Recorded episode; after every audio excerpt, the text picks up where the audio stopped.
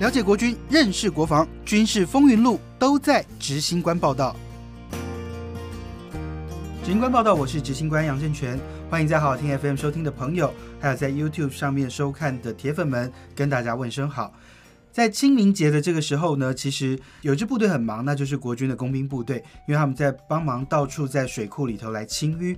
当然，除了在水库清淤的工兵很忙之外，还有一支工兵很忙，他们现在就在五指山上。那因为大家也都知道，这个清明节就是大家要忙着去扫墓，在五指山上国军示范公墓这边。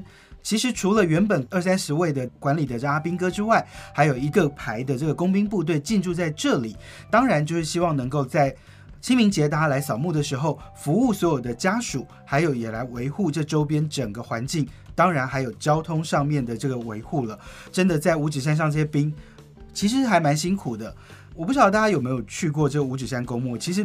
应该不会有人想要去公墓旅行，但是那里真的是还蛮漂亮的。我觉得的确有国家级墓园的规划跟设置，这跟我们到美国去玩哦，会去阿灵顿公墓看看美国的国家级的这个示范公墓，他们是如何对待这一群对国家有贡献的人，在这里享有人生最后的尊荣。当然，五指山也有同样这样的功能。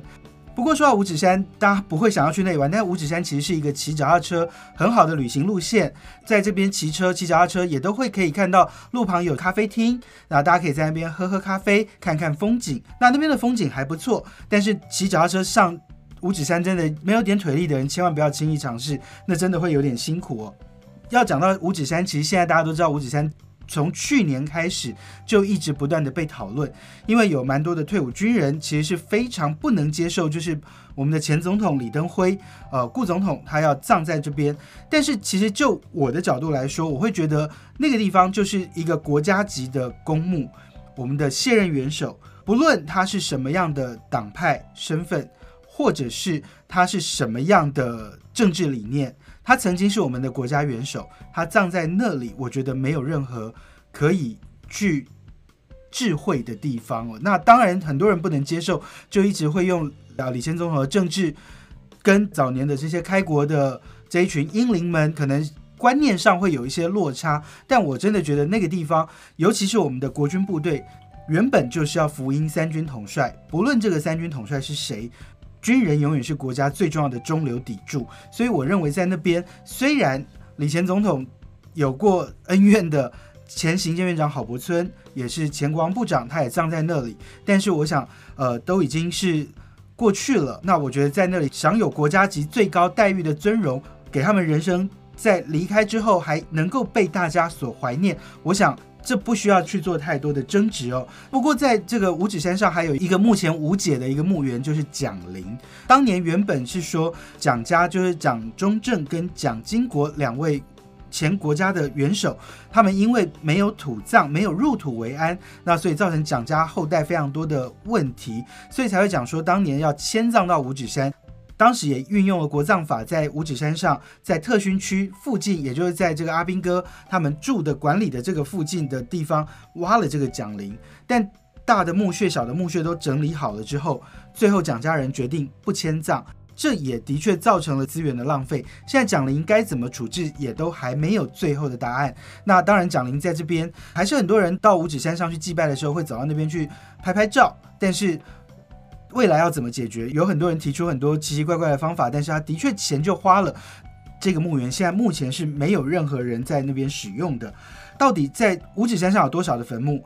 我刚刚特别再查了一下，土葬区有九千九百四十七门的坟墓，他们还有一栋的钟灵塔，钟灵塔有上万的这个龛阁哦。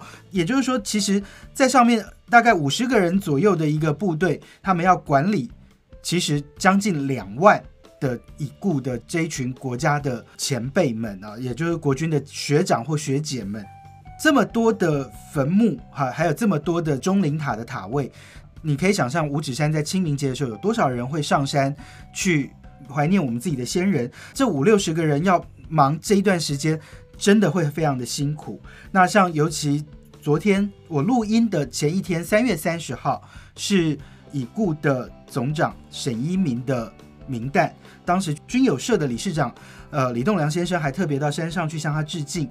沈一鸣总长原本是三月三十一号要借龄退伍，但是没想到就是去年发生了意外。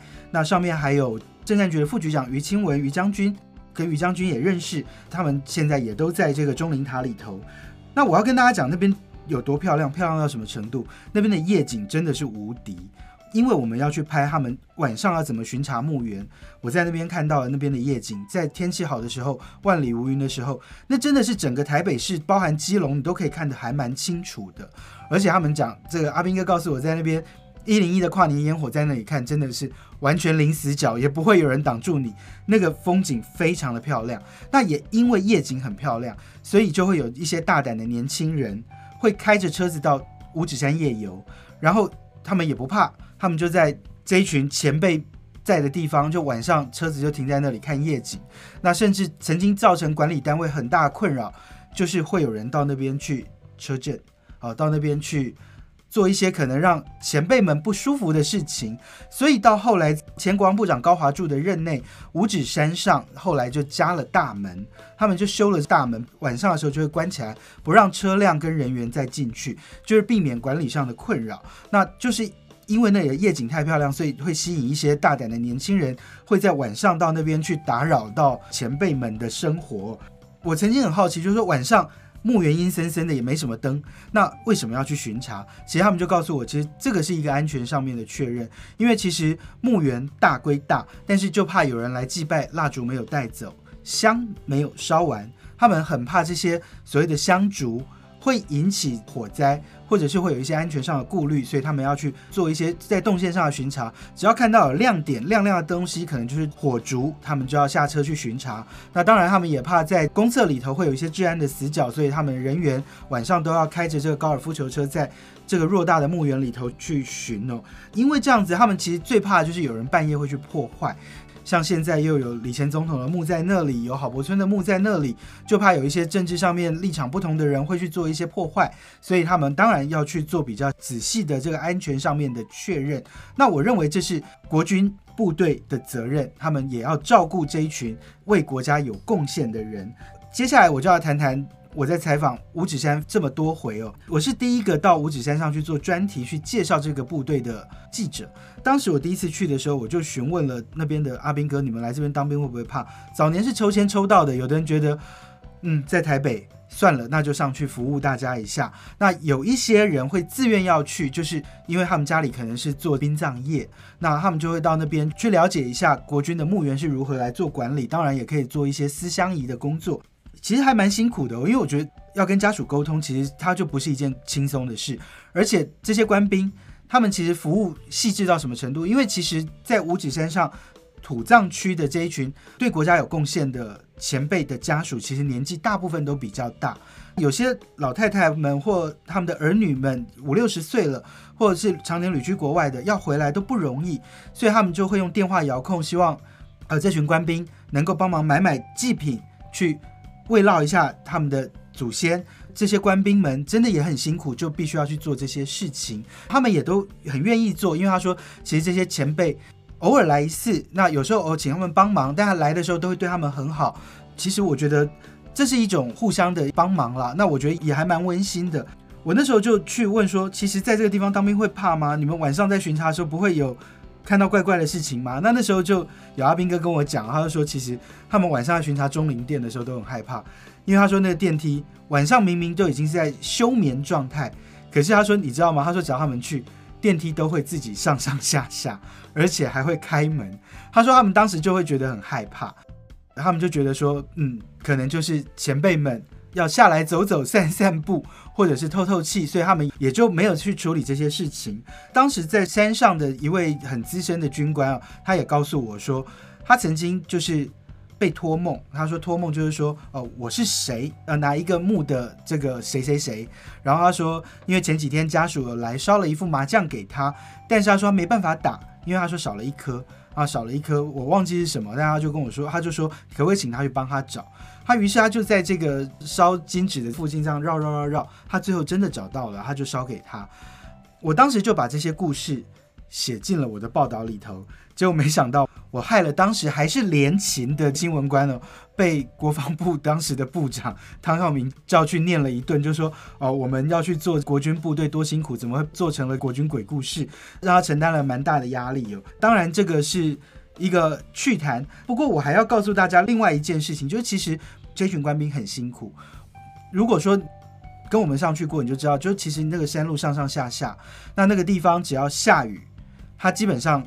交通会变得非常不方便，起雾，其实在上面只要一起雾，你真的是完全伸手不见五指。那那个地方，我觉得官兵最辛苦的就是打雷，他真的只要一打雷，那边所有的电器用品要全部拔掉插头。为什么？因为他们离雷太近了，他只要打雷，如果没有把这些插头拔掉，瞬间的这个电压都会造成这个电器上面的非常巨大的损害，包含电话都可能会不能用。所以他说，他们只要听到打雷，所有人最要做的一件事情，就把所有的电器都关掉，然后甚至要把插头拔掉。而且山上真的冷起来很冷。那我不晓得大家有没有记有没有印象，在霸王级寒流来的时候，五指山也下雪。那那边其实我觉得下雪可能还不会那么冷。真的，我曾经下雨的时候上去。那个冻哦，真的是冻到骨头里头，都冷到非常难受。那他们就是都要在那边，而且其实那边没什么娱乐，因为下山上山都很远。有官兵就跟我说，他说你知道吗？他们想要喝杯饮料，手摇的饮料有多辛苦？他说他们曾经就打电话到细指那边的这个饮料店，那就打电话跟他们，就是说我们的地址是细万路三段五百号，这是正确地址。这是五指山公墓的正确地址，细万路三段五百号。他们就叫了大概三四十杯的饮料，请店家送到上面来。然后店家听到这个订单也很高兴，就接了。五十分钟后，店家骑着摩托送上来，然后是能够骂的脏话都骂完了。他想说：“你们这个地址我骑上来要四五十分钟，还有你们叫饮料也太远了。”他们觉得这实在有够不划算，所以他说他们之后。怎么叫饮料都没有人要送，我真的觉得在那边官兵辛苦，所以这个军友社的理事长李栋梁先生，他也知道在那边的官兵其实没有娱乐，然后其实吃喝也都只能靠自己，他们还要自己煮饭。然后要雇这么多的人，要跟这么多的家属碰面，那其实家属的需求五花八门，每个人都不同，他们都要想办法满足跟应付，所以他们其实承担的压力还不小。所以呢，他每年都会上去在那边办桌，请他们吃吃饭，真的也只是谢谢他们的辛苦。那如果在这段时间之内，大家有到五指山上去扫墓，我想多给他们一些加油，给他们一些鼓励，多给他们一些温暖，我相信他们也会更努力的把这个墓园照顾得更好。我们下次再见喽，拜拜。